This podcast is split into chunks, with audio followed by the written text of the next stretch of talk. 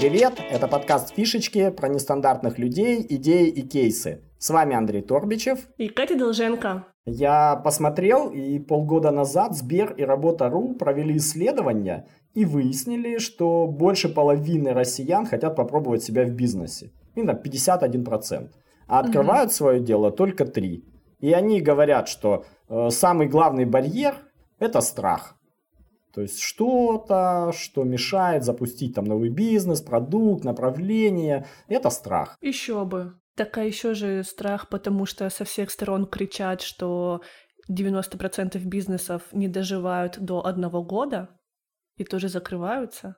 Конечно, это пугает. Для меня это было открытием, что больше половины хотят э, открыть свое дело и открывают только три. Ну, в принципе, все же такие же фантазеры. Просто сидишь с кем-то вечером в компании друзей, и такие, вот бы открыть что-нибудь свое, все такие, да, да. Но это же просто разговоры. И фантазий много, всерьез никто даже не рассматривает это. Я бы предложил сделать вообще шаг назад и посмотреть на всю эту ситуацию немножко с другой стороны. Не почему не открывают свое дело из страха, об этом там поговорить чуть позже, а посмотреть на тех, а кто открывает свое дело. Вот э, что является драйвером при открытии своего дела. Мне кажется, что есть только два пути. Первое – это вот неудовлетворенность, когда я так недоволен, там, зарплатой, или я потерял работу, ну, я вынужден заниматься. Такая у меня угу. большая неудовлетворенность. Второе – это такая надежда на лучшее. И я подумал, что у меня такое было, когда, в общем-то, у нас был уже там один бизнес, и он там работает, ну и вроде все нормально,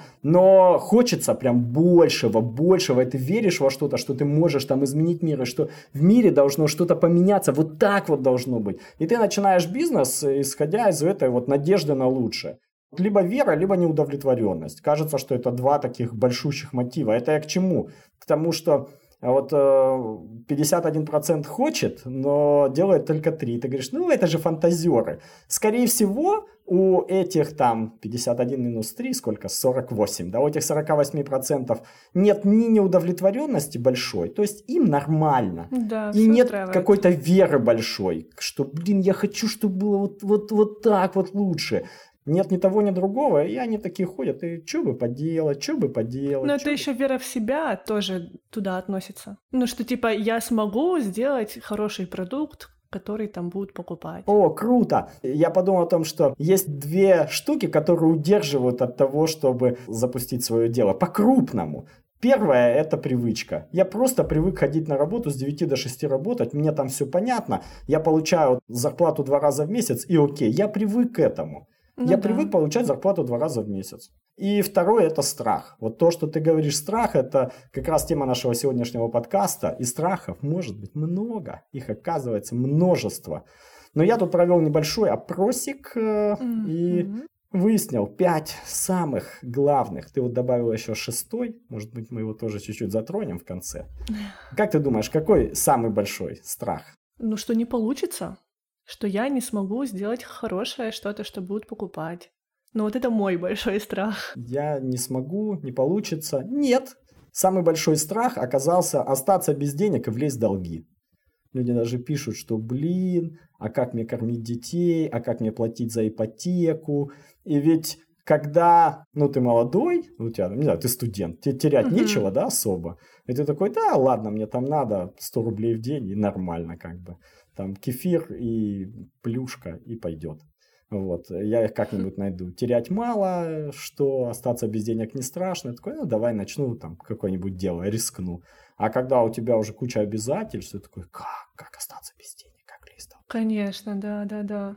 Ну, я вот тоже по себе смотрю, что, типа, своими деньгами рисковать — это страшно, а если какие-то грандиозные цели, планы, что своих денег не хватает и нужно занимать, и рисковать и своими, и заемными, это, блин, еще в пять раз страшнее. Но круто, что страх это же эволюция нам подарила этот такой сигнальную систему. Это же сигнал получается. Сигнал, что на это нужно обратить внимание. Не то, что такой, блин, как бы избавиться от этого. Все говорят, просто забудь об этом и делай. Так же не работает, правильно? Да, у тебя все получится. Да, не бойся иди вперед, не задумывайся об этом страхе. Ты сможешь, давай. Но это же такая очень примитивная, неработающая попытка взломать эволюцию. Эволюция там десятками тысяч лет оттачивала этот инструмент, сигнальную систему. Если возникает страх, значит это то, на что стоит обратить внимание. Что можно сделать с этим? Ты такой, ага, страшно остаться без денег и влезть в долги. Что можно с этим сделать?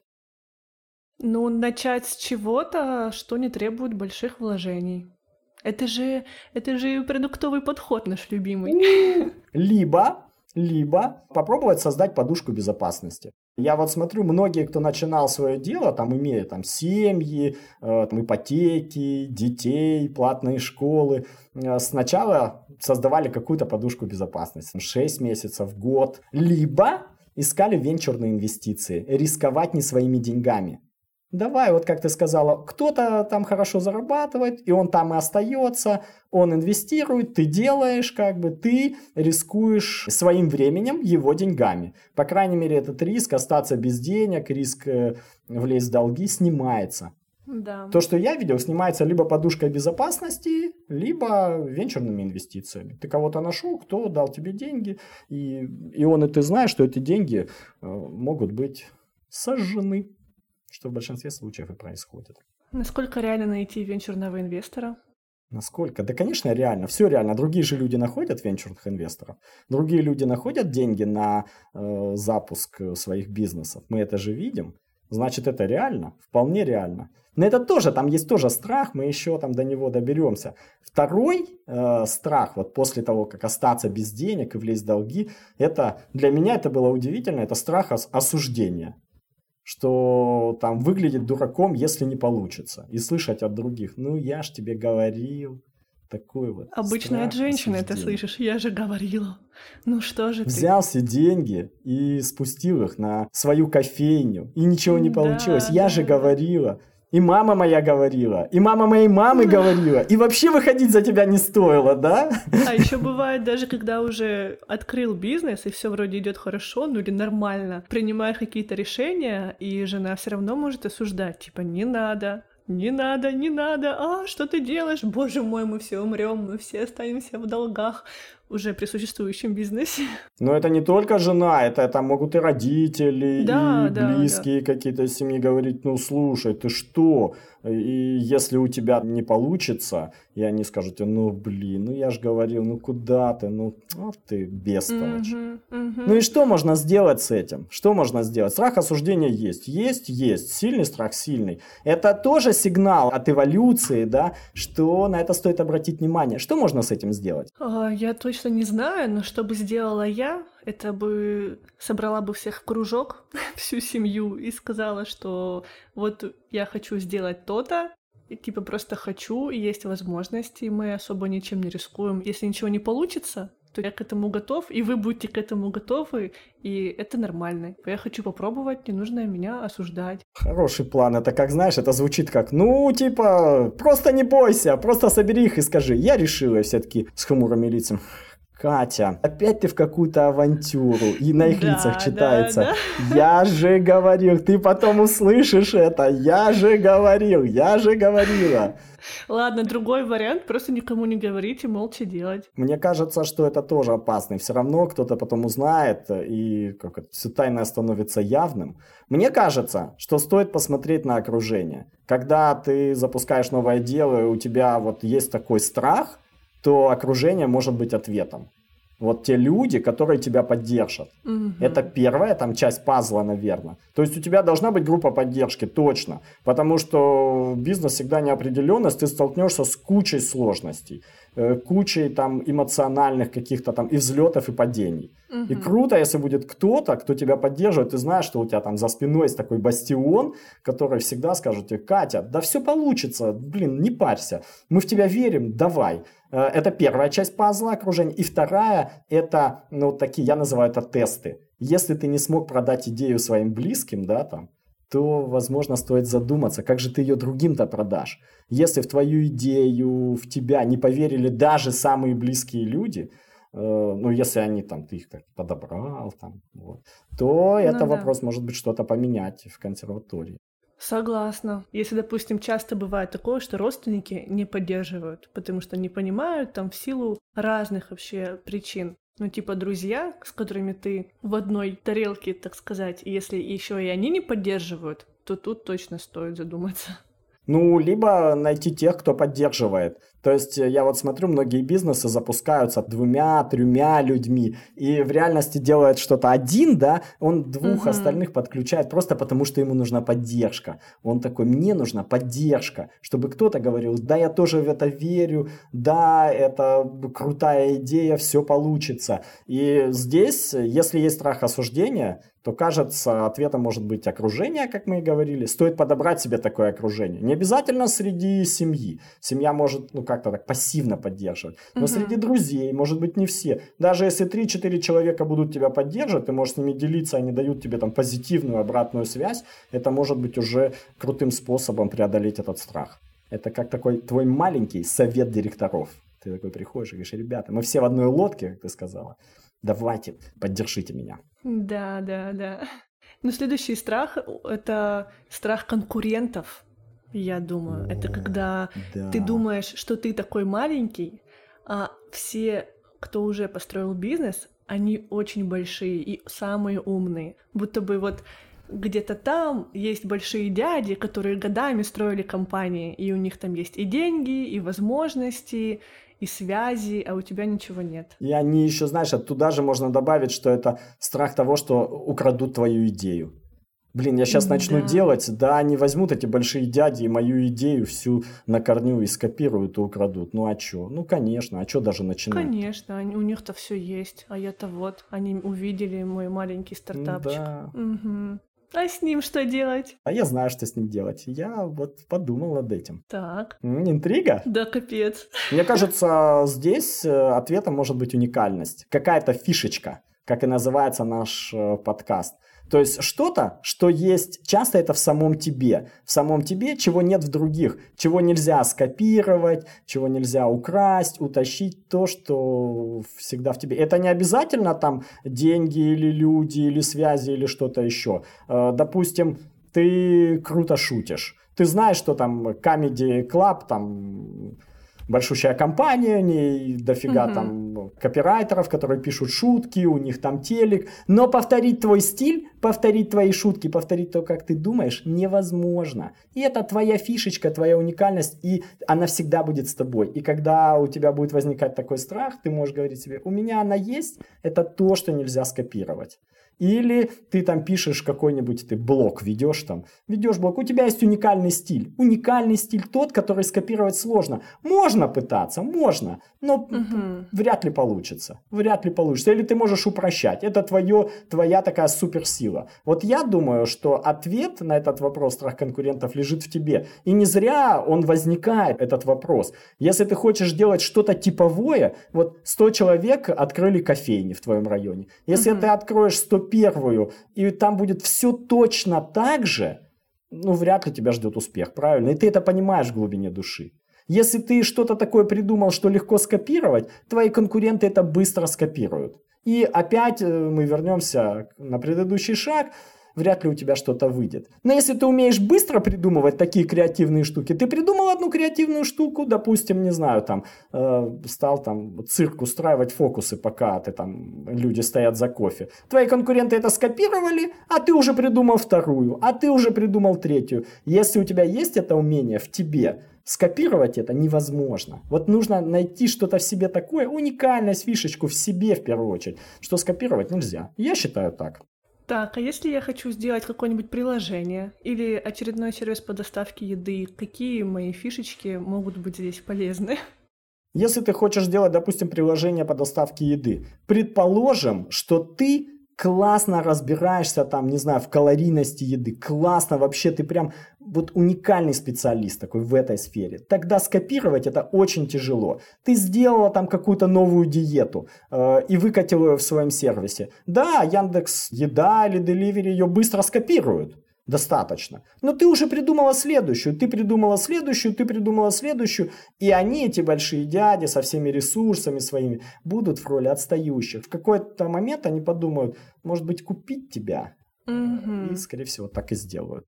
Точно, у больших компаний там же еще и бюрократия, пока они там согласуют, что надо еще это внедрить, а потом и это внедрить, пока все это сделают. Да, и бюрократия тоже, но скорее то, что сложно скопировать. У меня есть э, такой прикольный пример. У меня знакомый продает велосипеды. И вроде бы кажется, да, ну что такого продавать велосипеды? Типовой товар, типовая цена, ну там велик стоит там 30 тысяч. И у конкурентов он стоит, ну не знаю, 29 900 у кого-то, у кого-то 20 или там 8 800. Угу.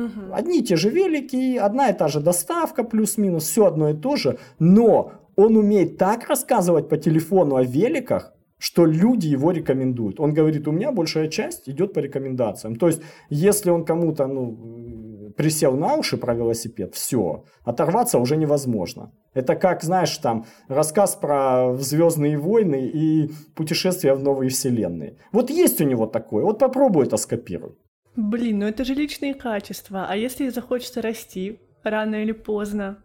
Прикольно. Это же при, прикольно. не возьмешь. И плюс Антон в прошлом выпуске говорил, что он хочет отделить имя от бренда, потому что приходится постоянно бежать и работать. Ну, смотри, во-первых, это тема, наверное, следующего подкаста, а как расти.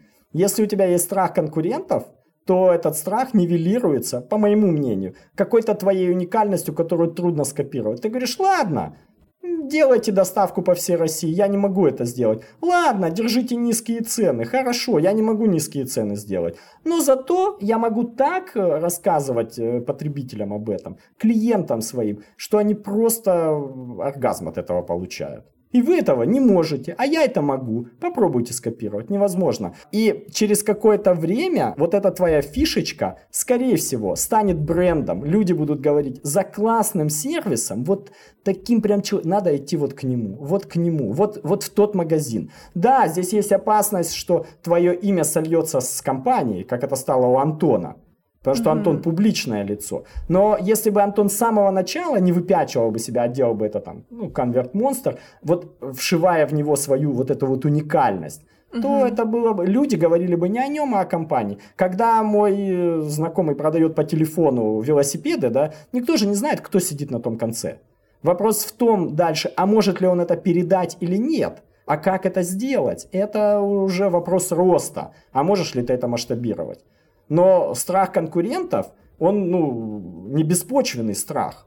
Если у тебя все абсолютно такое же, все абсолютно такое же, тогда резонный вопрос, который задают себе люди, которые, которые хотят открыть дело, а сфига ли я выиграю этих больших дядей? Если у меня все то же самое, как у них, только нет денежного мешка, нет связей, нет э, каналов трафика больших, а как? Угу. Ну, резонно, а как? Блин, у меня сейчас такой инсайт, куда можно внедрить эти интересные разговоры. Вот как про чувака, который велосипеды продает. И прям я знаю, кому можно об этом сказать. О, крутяк. Вот видишь? Вот надеюсь, и у наших слушателей тоже возникнет такой же инсайт. Класс, спасибо. Или э, крутой пример, есть чуваки, запустили в Америке интернет-магазин кормов для домашних животных, для кошек, песиков и все такое. И они знали, что уже на тот момент есть Amazon, который, ну, самый крупный продавец этих кормов. Корма абсолютно одинаковые, что у них, что у Амазона. У Амазона сеть доставки огромная, там все эти постаматы, курьеры. У Амазона mm-hmm. низкие цены за счет, ну, большого объема. И все такие им говорят, да, вы что, ребята, ну, куда, ну, вы что, ну, без вариантов. А они что сделали? Они очень любили, ну, сами животных. И они с каждым клиентом поначалу сами, а потом начали подбирать сотрудников, которые любят животных. И каждого клиента они поначалу своего знали лично. Что у тебя за пес, сколько ему лет, когда у него день рождения, что ему там понадобится. Если они там, ему этот корм не подошел, они говорили, ты этот корм просто отдай в приют, а мы тебе другой бесплатно пришлем. Ты же уже заплатил один раз, ну мы вместе с тобой ошиблись. Амазон себе такое на масштабе позволить не может. Он не может позволить себе отбирать вот людей, которые фанатеют от животных и следить за этим, по-настоящему фанатеют. Вот. Э, а они себе могут это позволить. И они в итоге стали продавать кормов больше, чем Amazon. Ну, кормов, да, кормов только для. И э, по ценам, которые выше, чем у Амазона. выше, чем у Амазона цены, больше продают кормов, благодаря чему? Вот этой вот фишечки. Их фишечка была, это любовь к животным, искренне. И они ее доносили там. Они там придумали штуку, что они следили за социальными сетями вот, ну, своих клиентов, да, там, за инстаграмками, uh-huh. которые uh-huh. запрещены в России. И э, брали оттуда фотки, допустим, твоего котика, Uh-huh. наняли художников-иллюстраторов, эти художники рисовали э, там, ну, наброски, карандашные, акварельные, там разных стилях. И они брали тебе этот, этот рисунок, да, там, с логотипом своего магазинчика, э, присылали вместе с заказом. Да офигенско! Ладно. Офигенско! Они Боже, получили конечно, благодаря... Конечно, я бы покупала только там корм. Вот, а вот. И э, благодаря этому они получили кучу-кучу-кучу и любви, и кучу репостов в социальных сетях. Если тебе прислали такую, ну, картину твоего котика, да, ты что ее в первую очередь делаешь? Ты ее фоткаешь, выкладываешь в нельзя грамм и говоришь, типа, смотрите, какой у меня крутой. И мне прислали вот отсюда. Может себе позволить это Amazon? Ну, нет. Индивидуальные отношения позволить не может. Офигеть, офигеть. Это очень круто. Блин, хочу картину моего котика. Заказывай в интернет-магазине чего. Да, но это вот как раз будет офигенно полезно тем, кому важны повторные заказы. Да. Еще один вывод, который можно сделать, что Многие бизнесы, которые я вижу, когда они стартуют, они делают ставку или то, за счет чего они могут конкурировать, за счет индивидуального сервиса. Вот есть там сеть автомастерских, да, там какая-то в России, не знаю, Гудвилл, uh-huh. да, по-моему. И ты приезжаешь туда, и там все стандартно, и там стандартные приемы, чек-листы, никто с тобой не заморачивается, сдал, забрал, никто с тобой даже разговаривать не будет. Все четенько, все относительно, ну, недорого, нормально. И есть какие-то там гаражные, да, вот эти ремонтники, которым очередь mm-hmm. выстраивается, которые знают твою машину, которые потрещат с тобой за жизнь и все. За счет индивидуального сервиса они выживают и могут конкурировать. Это то, что есть в них. У них есть либо он там, не знаю, как врач там постучал по машине и говорит, слушай, правая верхняя рессора у тебя барахлит. Как ты узнал? Да как? Ух вот ты. так. Либо он там тебе такую историю рассказал, что ты просто за историями приезжаешь и за новой порцией анекдотов и хорошего настроения. И ты знаешь, угу. что он где-то тебя обманул, где-то там взял себя подороже, ты не можешь проверить, но ты с этим готов мириться. И может ли он масштабироваться, может ли он открыть вторую, третью, пятую, но в большинстве случаев мы видим, что нет. Редко mm-hmm. кому это удается. Но ну, да. это, наверное, тема одного из наших следующих подкастов. А как перейти вот от единицы к десяти? Вот сейчас мы говорим о том, как от нуля к единице вообще перейти, от идеи, как запустить свой бизнес и страх побороть. И если есть страх конкурентов, мне кажется, стоит посмотреть в свою уникальность. А что я могу такого делать? Какая у меня есть суперсила, э, которую трудно скопировать или почти невозможно? И она есть, кстати, почти у каждого. Ну да. У меня лень ее скопировать. Ну, слушай, лень — это вообще не уникальная суперсила, так что не надо. Ой, блин, ну ты разбила все мои эти. Как ты могла, Прости. как ты могла? А я-то думал, сейчас на этом построю. Перейдем к следующему. Следующий риск, который нам сказали, это страх всякой бюрократии.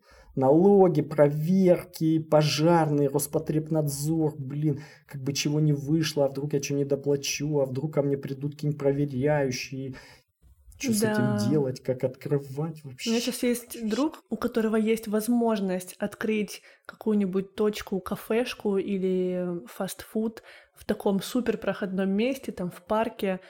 И что-то мы с ним обсуждали, что было бы круто, там столько людей, можно столько заработать, всегда будут кушать. А потом подумали о том, что это же Роспотребнадзор, это какие-то проверяющие штуки, в которых мы вообще не шарим в этой бюрократии и сразу так стало страшненько, и как будто бы эта идея ушла. Еще раз я протащу свой тезис, что риск это всегда сигнал. Сигнал о том, что на это стоит обратить внимание. Если такой риск, если такой страх возникает, значит это же неспроста. Это же неспроста. Ну, а что неспроста? Надо просто разобраться в этом или что именно? Ну, получается, какой тут риск, если так вот попробовать это сжать? Это отсутствие экспертизы, я не знаю, что делать и регулирование. А черт его знает, что там за законы, а можно вообще или нельзя так, а вот, вот так вот можно или нет. И получается, ну, ответом на, этом, на этот риск может быть, первое, выяснить вот эти все регуляторные ограничения, Просто угу. поговорив э, с существующими. А что вообще сейчас? А какие там действуют законы? А какие накладываются? А кто приходит? А кто не приходит? А что они спрашивают? А сложно ли это? Просто поговорив, ты выяснишь вот эти вот риски регуляции государственной, там, или муниципальной, угу, или там городской. Ну и второе, экспертизу получить. Можно научиться, как ты сказала, пойти где-нибудь и поучиться, как открывать в парке кафешку, в которой все будут есть. Либо кого-то купить Купить, вовлечь, кто в этом разбирается. Ну, самый простой способ у нас был вот Марко Кукушкин, консультант, да, вовлечь угу. какого-нибудь консультанта, который скажет, я все знаю, я все тебе здесь скажу. Вот этот вопрос с регуляцией, со всей, я тебе закрою. У меня таких кафешек было сотня, поэтому вот. Да, да, список. да. Угу. Но это еще раз, страх это круто. Страх дает сигнал. Сигнал, что здесь нужно покопать. А если здесь какие-то ограничения там законодательные. Пошел, поговорил, ага, есть, есть, ты уже их знаешь. Второе, а как их можно решить? Ну, я могу сам научиться, могу кого-то на это там нанять, вовлечь, привлечь. Ну да. И кажется, что это страх такой самый э, просто решаемый, как будто бы из всех других, да, если там они более глубокие, кажется, то здесь можно как будто бы за день пойти изучить или найти, ну, за неделю максимум изучить, найти это законодательство, и все, и ты не боишься. Да, я тоже думаю, что это один из самых таких небольших рисков. Страх может быть и большой, потому что там неизвестность, чтобы не вышло. И вот люди нам в вопросе говорят, а я боюсь, что на меня повесят какие-нибудь пени недоимки, и вообще вся семья будет расплачиваться. И вот ага. от незнания, конечно, э, рождаются такие вот монстры. Вот. Но снимается он достаточно просто и быстро. Действительно, поговорить с теми, кто это уже делает, и угу. вовлечь того, кто это уже делал, кто в этом разбирается, эксперта. Можно стать самим, это дольше. Вот. Можно кого-то нанять, вовлечь, это обычно дороже. Что у нас еще осталось? Что, у нас еще страх отказа? Ну, тут я не знаю, что за страх отказа. Вот удивительно, что в нашем опросе его никто не назвал, страх отказа. Ну, я не смогу продавать, я не продажник. Вот это то, что я слышу чаще всего. Вот у меня есть классная идея, но, блин, ну я не продажник. Ну, я вот не смогу продавать. А почему? А потому что я боюсь услышать «нет». Я вот пойду, О, да. а мне скажут «нет». А это я пойду, я. а мне скажут «нет». Да, это, блин, почему-то люди об этом не сказали, а я с этим встречаюсь там постоянно, что э, у тебя даже есть что-то крутое, просто пойди попробуй, и все сразу станет ясно. Не надо даже ее делать, как это, мы говорим часто, сначала продай, потом делай. Пойди сначала да, продай. Да. Ну нет, я не пойду. А почему? Ну, я не продажник. Все это, конечно, отговорки. Самое такое в корне, то, что мне кажется лежит, это страх отказа. Это даже когда, знаешь, там к девушке подойти познакомиться, сказать, привет, ты как? Что делаешь вечером? Ты тут одна? Ну, вроде бы все есть, и люди прочитали эти книжки или сходили на тренинги. Почему не делают? Боятся отказа. Но есть такое же? Да, конечно, есть. Особенно если ты уже сталкивался в жизни, а все сталкивались, когда тебе отказывали, и ты, конечно же, нормальный человек не хочет ну, хотя нет, нормальные, есть же продажники, ладно. Ну, в общем, ну, неприятно сталкиваться с отказом, особенно когда это не твоя работа, да, если ты не продажник. Да и продажникам, ты думаешь, приятно сталкиваться с отказами? Они такие, ну, ну давай, давай, откажи мне. Да, это кажется так пофиг. Ну, вот э, если так посмотреть, лучше, чтобы тебе сказали да или сказали нет? Ну, конечно же, да. Конечно же, они хотят, все хотят услышать да. Да, это же одобрение. Это значит, ты делаешь что-то полезное, что-то нужное, что-то важное. Ну, а да. когда тебе говорят нет, ты такой, блин, похоже, со мной что-то не так.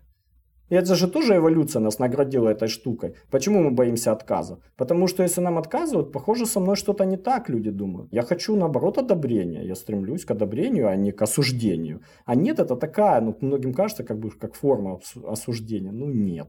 Да, и что с этим делать? Блин, вот это самое сложное такое. Это самое сложное. Я единственное, что вспомнил, мне пришло на ум, в TED Talks э, было такое выступление Джиа Джанг, по-моему чувак, который тоже боялся отказа, вообще просто панически. И он для себя провел такой эксперимент. Э, он 100 э, дней, каждый день осознанно старался получить один отказ. 100 дней, 100 отказов. Прикольно. То есть в разных вообще он там э, подходил, просил деньги. И знал, что ему человек не даст сразу. Знал, что он ему не даст. Но он подходил, просил, получал отказ, и это нормально. Через 100 дней он сказал, что его отношение к этому поменялось. Он уже этих отказов не боялся. Он уже к этому привык. То есть получается, что вот эта вот э, тренируемая штука, да, как мышца, да, она сначала да. слабая, ты такой получаешь отказ, такой и падаешь в конвульсиях, такой я не могу. А когда ты уже получаешь 120 раз, ты такой, ну вот как ты и сказала про продажников, ведь они же тоже так тренируются. Они первые сто раз звонят такие, им пошел нафиг, пошел нафиг, нет, нет, бросают трубки. Поначалу для них это стресс, а когда 120 раз, то да, это уже привычно. Неприятно, но привычно. Но еще страх отказа это же еще какая-то психологическая тоже штука. И психологи говорят, что нужно подумать или написать на бумажке, или что-нибудь еще сделать. В общем, типа, что самое страшное случится, если тебе откажут или если не получится, да, и ты, получается, об этом всем обдумываешь, у тебя появляется какой-то план в голове, что ты будешь делать, если не получится, или если тебе откажут. И это уже не кажется таким страшным. Ну, согласен тоже, согласен. Это похоже на у самураев. Э, они так учились э, не бояться смерти. Они каждый день там выделяли себе время, чтобы представлять, там, как их там убивают на поле боя. И вот Серьезно? когда они там, да, типа, я вот читал книгу «Путь самурая», и меня это больше всего поразило. Э, почему говорили и считается, что самураи такие вот бесстрашные, они там идут на смерть из-за за своего господина, там, и делают харакири, и для них это как, не знаю, как стакан воды выпить. Такие, да, ну ничего. Потому что каждый день они себя к этому приучали. Каждый день они себе вот прям садились и представляли, как они умирают, как их убивают, и переживали это. И когда они это переживали, переживали, переживали, переживали, там Офигеть. вот там пять лет нет войны, они, они каждый день этим занимаются. Когда это наступало, для них уже мозг к этому привык. И такая же интересная штука была, э, когда была война во Вьетнаме, там американские солдаты погибали, и некоторым родственникам, матерям, отцам приходили вот эти вот ну, похоронки, да, там, что ваш там сын погиб. Э, и некоторым приходили ошибочно. Ого. Они переживали, у них там было горе, там все, они проживали это дело, э, ну, как-то успокаивались, а потом раз, сын, типа, вернулся. И они такие, ну, типа, радостные все дела. И ученые, кто вот проводили это там исследование, изучали, они заметили, что, э, ну, там же много ошибочных таких было. Угу. И когда часть из этих людей, которые все-таки вернулись, потом погибали там в автокатастрофах или где-то, их родные уже не переживали так сильно. Угу. Не переживали, тоже переживали, но уже не так сильно. Потому что уже для них это было, ну, привычным. Они уже так это звучит, конечно, грубо, привычным, да. Но они уже этот опыт получили. Так же, как самураи, которые представляли себе эту картину очень ярко и живо. И уже там нормально. Офигеть. Также говорят, что когда вот э, вызывает тебя начальник, да, там на ковер, и ты такой сидишь, а он не приходит, и ты уже представляешь, как он тебя там увольняет, кидает в тебя да, папкой или говорит, да. ты лишен зарплаты, все, и ты такой вот это все переживаешь, а потом секретарша заходит и говорит, знаешь, э, он там задерживается, сегодня встречи не будет. И ты такой уходишь. Представь, что ты второй раз приходишь, и такая же фигня. Да. Вот. Третий раз, когда ты придешь, тебе уже, в общем, пофиг будет, правильно? Да, Ты такая, да, да, да, я уже все это пережил, я уже все варианты рассмотрел, уже по этому поводу поплакал, пострадал. Да мне пофиг, как бы. Чё? Это супер жизненно. Уже норм. Мозг уже с этим справился. Офигенно. Ну вот, такие вот основные страхи, которые мы выявили. Страх остаться без денег и влезть в долги, и здесь ответом на это может быть либо подушка безопасности, либо венчурные инвестиции. Страх осуждения, там, выглядеть дураком, и ответом э, может быть твое окружение. Создать себе заранее такое окружение, которое тебя будет поддерживать. Подобрать его там. Угу. Плюс какие-то тесты провести. Если ты не продал идею даже близким, то как продашь ее другим? Страх конкурентов. Нивелировать его можно с помощью фишечки. Посмотреть, а что же есть во мне такого уникального, что невозможно скопировать другим. Или сделать это будет очень-очень долго, муторно, сложно. Страх бюрократии, всякие проверки, налоговые, пожарные, Роспотребнадзор. Выяснить эти риски, набрать экспертизу. Ну и страх отказа. Я не продажник, я боюсь услышать нет. Что делать?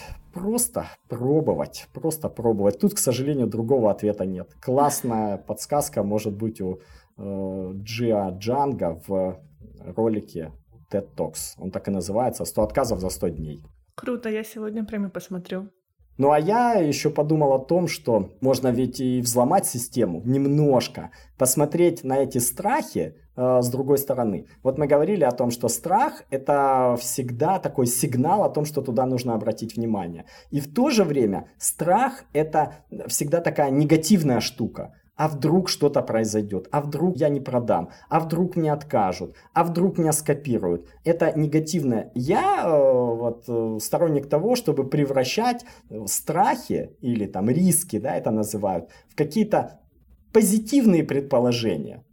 Допустим, так. у меня вот есть товарищ, и он на днях говорит, слушай, я хочу там купить две машины, нанять водителей, запустить их в такси. Э, я ему говорю, ну и что мешает? Он говорит, ну боюсь, э, что останусь без денег.